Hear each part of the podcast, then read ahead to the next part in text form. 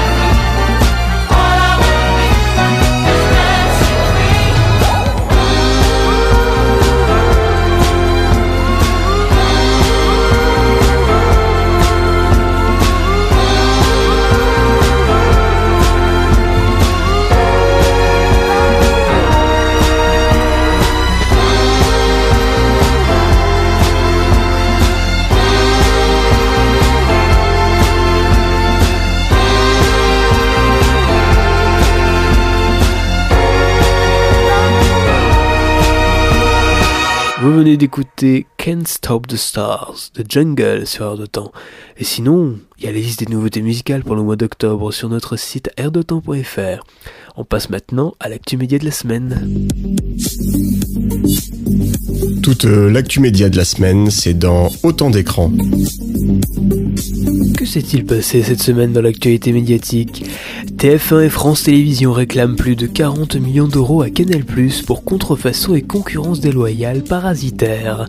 Ils reprochent à la chaîne cryptée de ne pas avoir respecté la chronologie des médias quand elle a diffusé ses programmes en clair lors du premier confinement.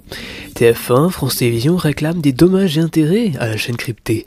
TF1 et France Télévisions ont en effet assigné Canal+, devant le tribunal judiciaire de Paris pour contrefaçon et concurrence déloyale et parasitaire, rapportent les échos. Ce sont un peu plus de 40 millions d'euros qui sont réclamés à la chaîne du groupe Vivendi. Dans le détail, TF1 demande 11,3 millions d'euros et France Télévisions 30 millions d'euros. Les deux groupes reprochent à Canal d'avoir, en mars 2020, durant le premier confinement, contrevenu à l'accord de la chronologie des médias. Celui-ci détermine quand peuvent être diffusées les œuvres sorties dans les salles de cinéma. Les films ayant comptabilisé plus de 100 000 entrées en 4 semaines peuvent être diffusés sur Canal+, 8 mois après leur exploitation et au bout de 22 mois sur les chaînes publiques. En diffusant ces programmes en clair, l'accord de Canal+, avec les ayants droit, s'en trouvait changé. La chaîne s'est passée de 1 à 2% de part d'audience. Selon Médiamétrie, les concurrents estiment avoir été floués par Canal+, à capter des téléspectateurs par des œuvres que TF1 et France Télévisions avaient produites et prévues de diffuser ultérieurement.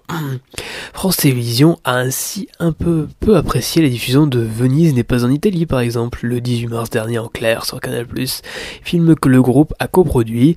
Canal+, en se mettant en clair, a fait comme s'il n'avait acquis les droits en clair. Or ce sont les droits de TF1 et France Télévisions, commente un bon connaisseur du dossier dans les échos. Chaque chaîne ayant préfinancé un film doit ensuite le diffuser sur sa propre fenêtre. Une procédure de médiation a été proposée par la justice selon le quotidien économique. Un arrangement à l'amiable pourrait intervenir. Aucune des chaînes n'a souhaité commenter cette affaire. Samedi dernier, si vous avez l'habitude d'écouter la matinale week-end Europe 1, vous avez dû être surpris. Bah, attends, Florian, tu radotes, tu nous l'as déjà dit il y a quelques jours. Oui, mais là, il y a encore du changement. Écoutez. Isabelle Moreau, Europe 1, CNews, la matinale week-end. Bonjour, bon réveil à vous. Nous sommes le samedi 2 octobre. C'est un vrai plaisir de vous retrouver pour notre matinale week-end CNews Europe 1 avec tout pour vous informer, nos invités, nos rendez-vous, sciences, culture et santé. Sans oublier, bien sûr, la météo de votre week-end. Ça ne s'annonce pas franchement glorieux aujourd'hui. Vous faites bien de rester au chaud le plus longtemps possible avec nous. On va se réveiller bien informé et de bonne humeur. Ainsi, Thomas Lequertier cède donc sa place à Isabelle Moreau pour la matinale week-end CNews Europe 1.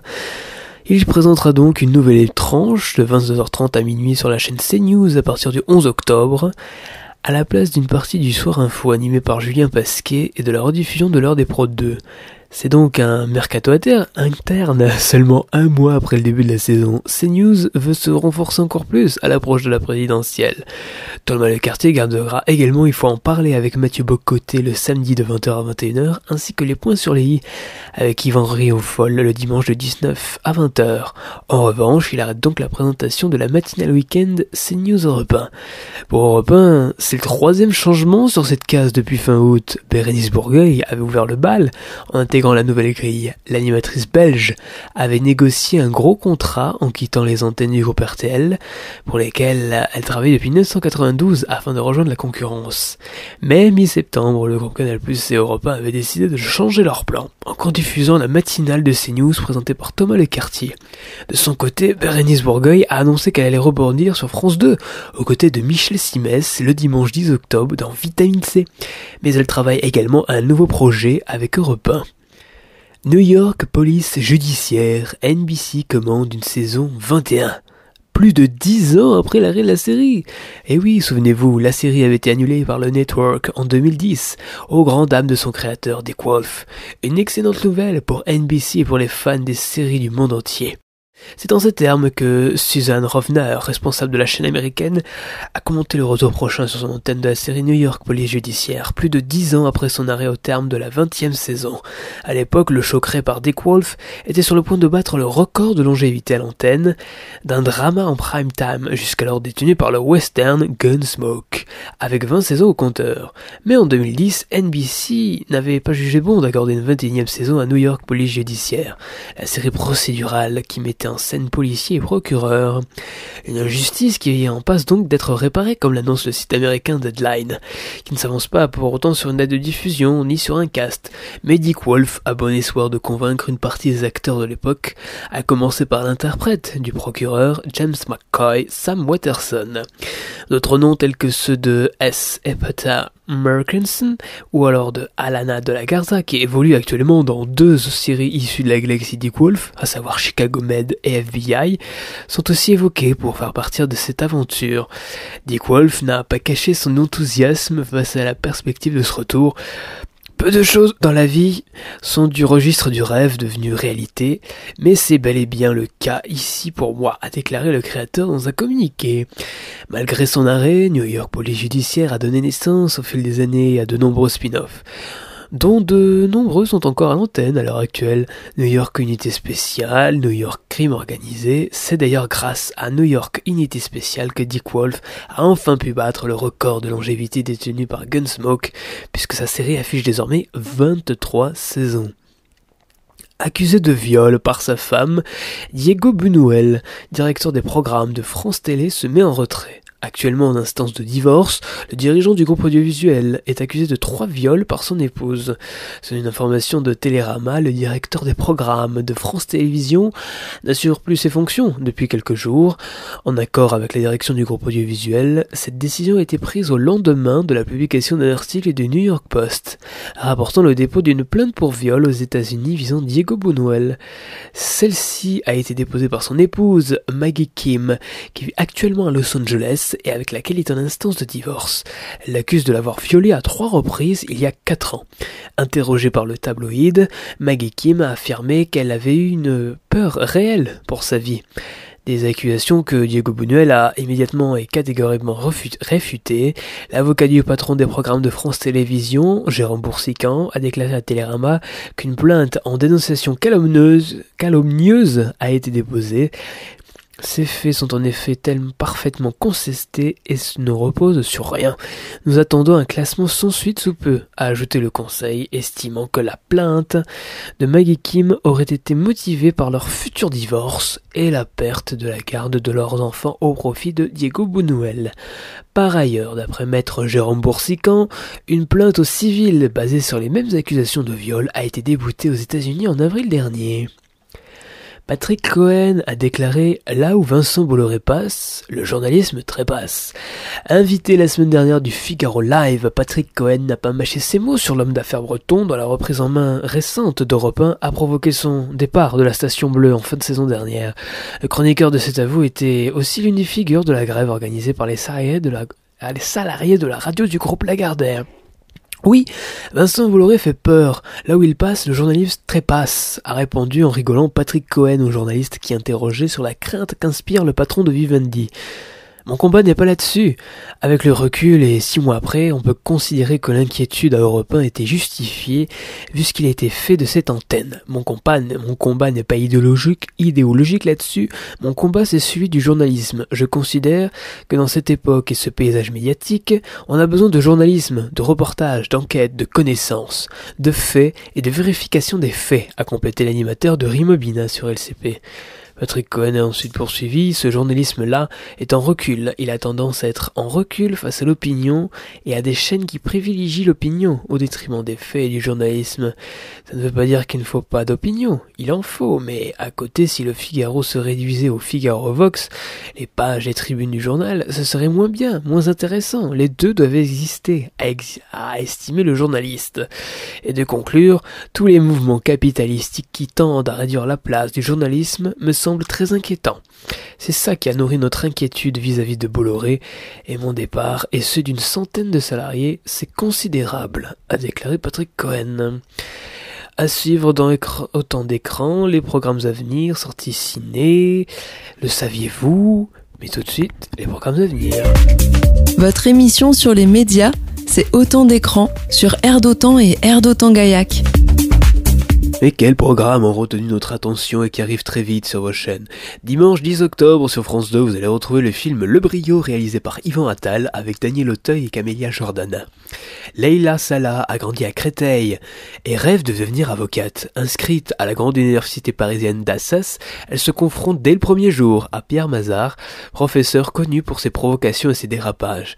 Pour se racheter une conduite, ce dernier accepte de préparer Neila au prestigieux concours d'éloquence. Fois cynique et exigeant, Pierre pourrait devenir le mentor dont elle a besoin. Encore faut-il qu'ils parviennent tous les deux à dépasser leurs préjugés. Bande annonce. Le brio a retrouvé ce dimanche à 21h05 sur France 2. Y a quoi de nouveau, Sinoche, aujourd'hui? La sortie cinéma. Vous demandez sûrement, est-ce qu'il va nous parler du nouveau James Bond qui sort aujourd'hui? Bah, Écoutez, si vous le savez, je vais pas vous en parler. Moi, je vais vous parler d'un autre film. Cette semaine, vous pouvez retrouver le film Mon Légionnaire de Rachel Lang, deuxième du nom. À l'affiche de ce film, Louis Garrel, Camille Cotin, Ina Marija Bartreté, parmi d'autres. Je vais essayer de vous donner envie. Ils viennent de partout, ils ont désormais une chose en commun, la Légion étrangère, leur nouvelle famille. Mon légionnaire raconte leur histoire, celle de ces femmes qui luttent pour garder leur amour bien vivant, celle de ces hommes qui se battent pour la France, celle de ces couples qui se construisent en territoire hostile. Réalisé par Rachel Lang, deuxième du nom, avec Louis Garel, Camille Ina Marija Bartreté et bien d'autres en salle dès aujourd'hui. Puis sinon, vous pouvez aller voir le nouveau James Bond aussi. Hein, voilà. Le Top Shazam France arrive maintenant. Chaque semaine, je vous propose de faire un point sur les musiques les plus écoutées ou les plus recherchées en France. Cette semaine, on s'intéresse encore à la plateforme Shazam. On va faire un focus sur le top 3. Nous retrouvons donc en troisième position le remix du titre Love New Entity de CK en featuring avec Axel et DJO avec près de 5,200 euh, alors on va refaire avec près de 5 280 000 Shazam.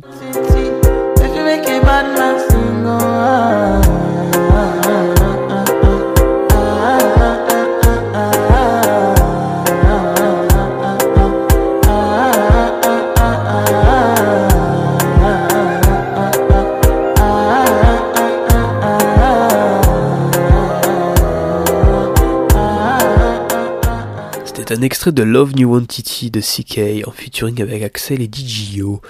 En numéro 2, on a Cold Art, remis au goût du jour par Elton John et Dua Lipa, avec 3 millions de Shazam au cours des 7 derniers jours. Extrait.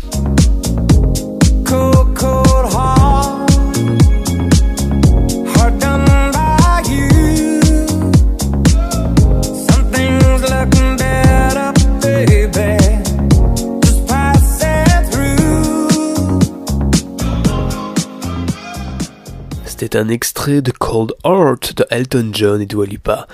Maintenant, moment, moment solennel, qui est numéro 1 des titres les plus recherchés en France sur Shazam. Eh bien, pas de surprise, il s'agit encore du titre Pépas de Faruko. Extrait.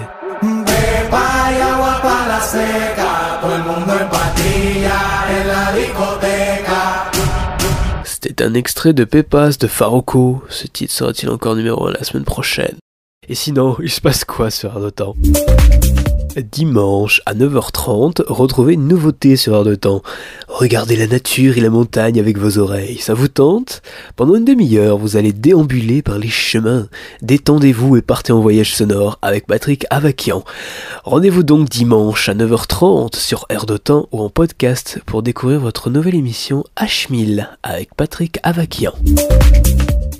Eh, c'est l'heure de répondre à votre curiosité. La semaine dernière, je vous avais posé une question média. Quand a eu lieu la libéralisation des ondes? Voici la réponse. Alors pour commencer, petit rappel historique en préambule, la monopolisation des ondes a commencé après la Seconde Guerre mondiale en France, plus, précisément vers les années 50. Ainsi, jusqu'en 1981, les ondes étaient sous le monopole de l'État. Elles étaient donc sous la tutelle du ministère de l'Information.